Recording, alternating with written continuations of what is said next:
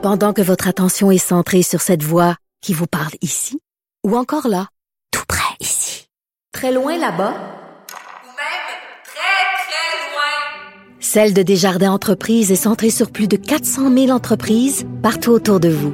Depuis plus de 120 ans, nos équipes dédiées accompagnent les entrepreneurs d'ici à chaque étape pour qu'ils puissent rester centrés sur ce qui compte, la croissance de leur entreprise.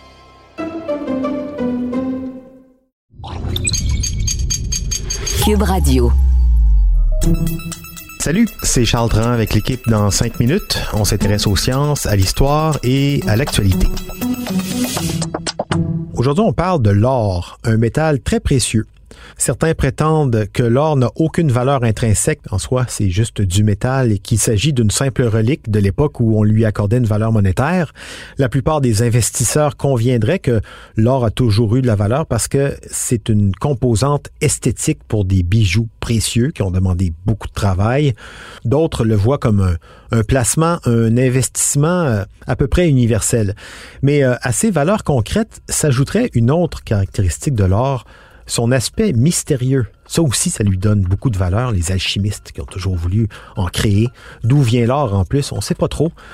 Et pourquoi tant d'engouement autour de ce métal plutôt qu'un autre? Voici Élie Jeté. Il fut un temps où les alchimistes étaient obsédés par la fabrication de l'or parce qu'ils ne comprenaient pas comment ça se pouvait. Par contre, des milliers d'années plus tard, nous ne comprenons toujours pas complètement d'où vient l'or. Nous pouvons le trouver sur Terre, bien sûr, mais son lieu de création premier est encore flou aujourd'hui. Les Aztèques croyaient que l'or était en fait la sueur du soleil. Mais bon, ils avaient tort. Selon la première théorie généralement admise, l'or, comme la plupart des métaux lourds, a été forgé à l'intérieur des étoiles par un processus appelé fusion nucléaire. Au début, après le Big Bang, seuls deux éléments se sont formés, l'hydrogène et l'hélium. Quelques centaines de millions d'années après le Big Bang, les premières étoiles brillaient de leur feu nucléaire. Ces incendies cosmiques ont forcé des éléments plus légers à former des éléments légèrement plus lourds, et ces réactions nucléaires ont libéré une énorme quantité d'énergie. Peu à peu, ces premières étoiles ont commencé à fabriquer des éléments comme le carbone, l'azote, l'oxygène.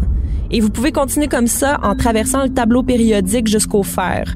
Mais il n'y avait toujours pas d'or dans l'univers. Quand les étoiles ont eu fini de brûler les éléments légers, elles se sont attaquées aux plus lourds. Au bout du compte, en brûlant du silicium pour fabriquer du fer, les étoiles ont explosé en supernova et pendant quelques courts instants, chaque étoile libérait autant d'énergie que toutes les étoiles ordinaires de cette galaxie réunies. Dans cette explosion cataclysmique, pour la première fois, des atomes d'or ont été fabriqués puis jetés dans l'univers avec les autres débris de cette explosion. Sur Terre, l'or nous a atteint environ 200 millions d'années après la formation de la planète, lorsque des météorites remplis d'or et d'autres métaux ont bombardé sa surface.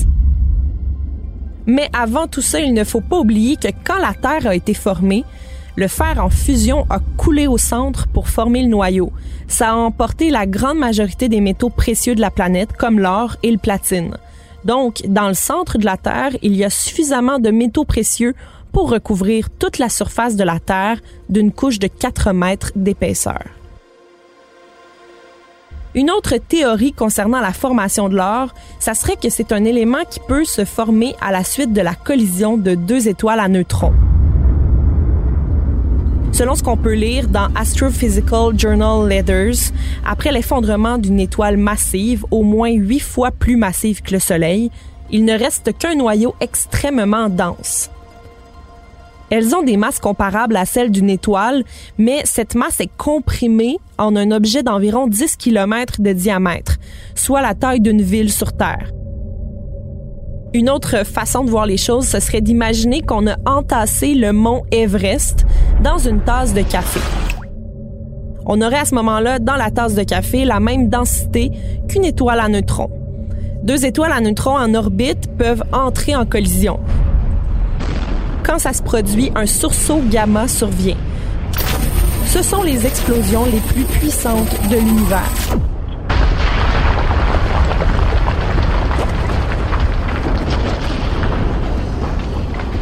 L'énergie intense créée à ce moment-là serait suffisante pour créer de l'or et d'autres éléments lourds.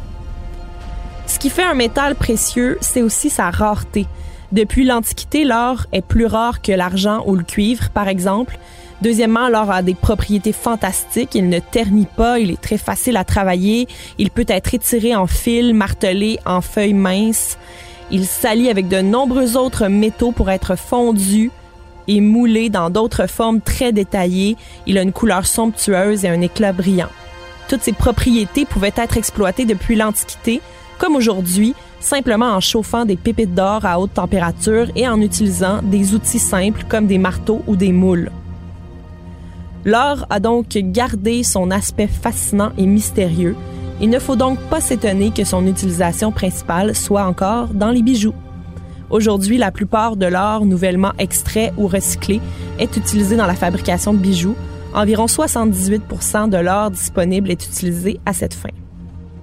Oui, mais un chiffre qui baissera sans doute un peu dans un avenir plus ou moins lointain au profit d'une autre utilisation de plus en plus commune pour ce métal extrêmement malléable et versatile, l'électronique, l'informatique et encore plus récemment les nanotechnologies, ce qui euh, devrait continuer de maintenir le prix de l'or à des niveaux relativement élevés. Merci, il est jeté, c'était en cinq minutes.